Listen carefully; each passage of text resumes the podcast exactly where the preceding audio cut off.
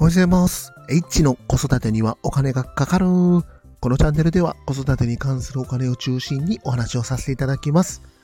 今日は9月15日3時45分です。えー今日のテーマ、我が家にあれが届いたというテーマについてお話しさせていただきます。あれです。あれが届きました。2月に注文したランドセルが届きました。まだ子供には見せてないんですけども、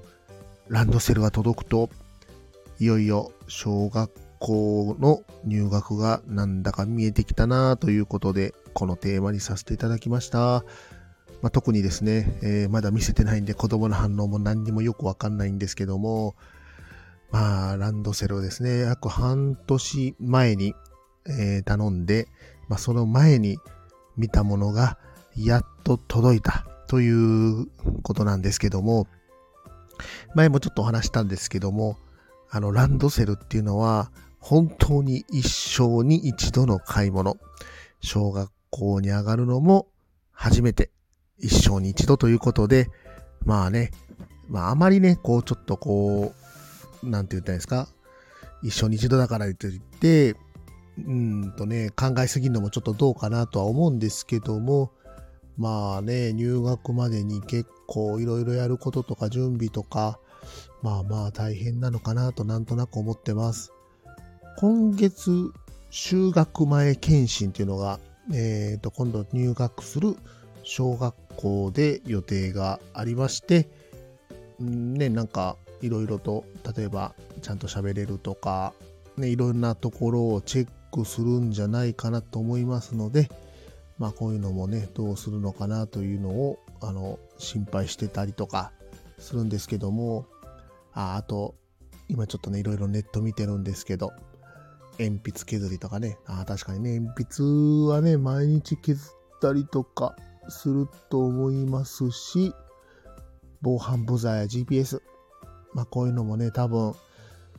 用意しとかないといけないのかなとかっていうのもありますし、あと、まあ、物だけじゃなくて、えーっと、まあね、子供自身もいろんなことを、いろんなことができるように、やっぱりなることが必要と。ね、今あの、特に朝ごはんなんですけどね、食べるのめっちゃ時間かかってますんで、まあまあ、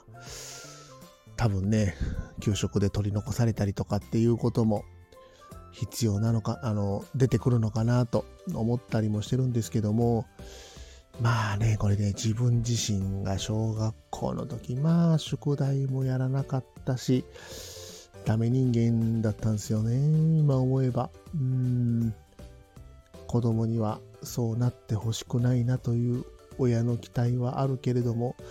子供もそうなってしまうのかなという心配もあったりします。皆さん、小学校の時、小学校にね、お子さん上がられる時、これやっといた方がいいよとか、まあね、こんなことがあったよとかあれば、ぜひ、私に教えてください。今日も最後まで聞いていただきまして、ありがとうございました。